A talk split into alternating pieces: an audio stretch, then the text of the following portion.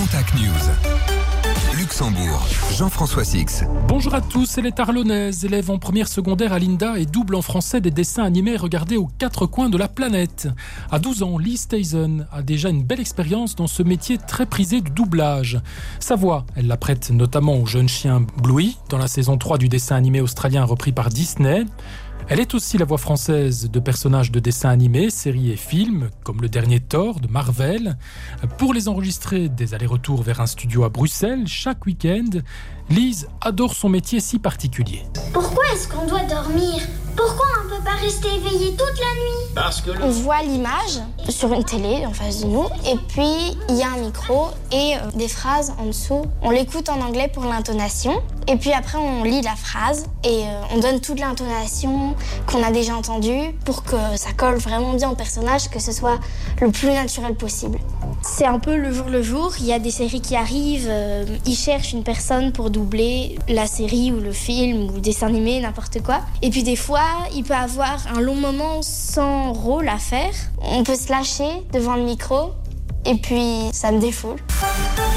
Le rappel de ce changement dans les gares de la province. Dès aujourd'hui, 1er mars, les horaires des trois derniers guichets encore ouverts en Luxembourg sont réduits.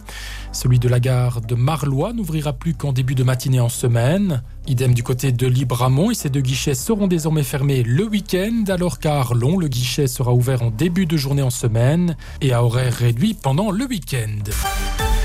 C'est une demi-surprise, la Mélier est bel et bien polluée par des hydrocarbures contenant des PCB. Les premiers résultats des analyses sont tombés et confirment la pollution du cours d'eau suite au vol de cuivre à Marbehan début février et l'écoulement d'une grande quantité d'huile dans la rivière. La région wallonne a pris des mesures comme d'interdire la pêche et la circulation des kayaks sur la Semois jusqu'à nouvel ordre. Et ce qui inquiète aussi, c'est le débordement dans les pâtures bordant les rivières lors des récentes crues.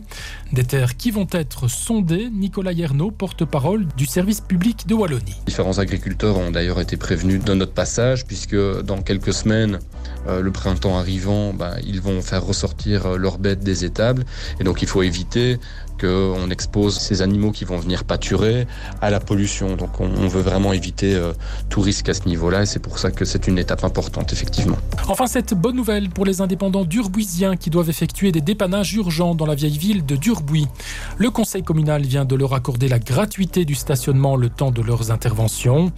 De quoi mettre fin à une série de PV que beaucoup estimaient injustifiés. Côté météo, la grisaille va s'estomper au fil des heures et laisser la place à quelques éclaircies aujourd'hui, maxima de 7 à 10 degrés. Et c'est tout pour l'info près de chez vous. Très bon vendredi à tous.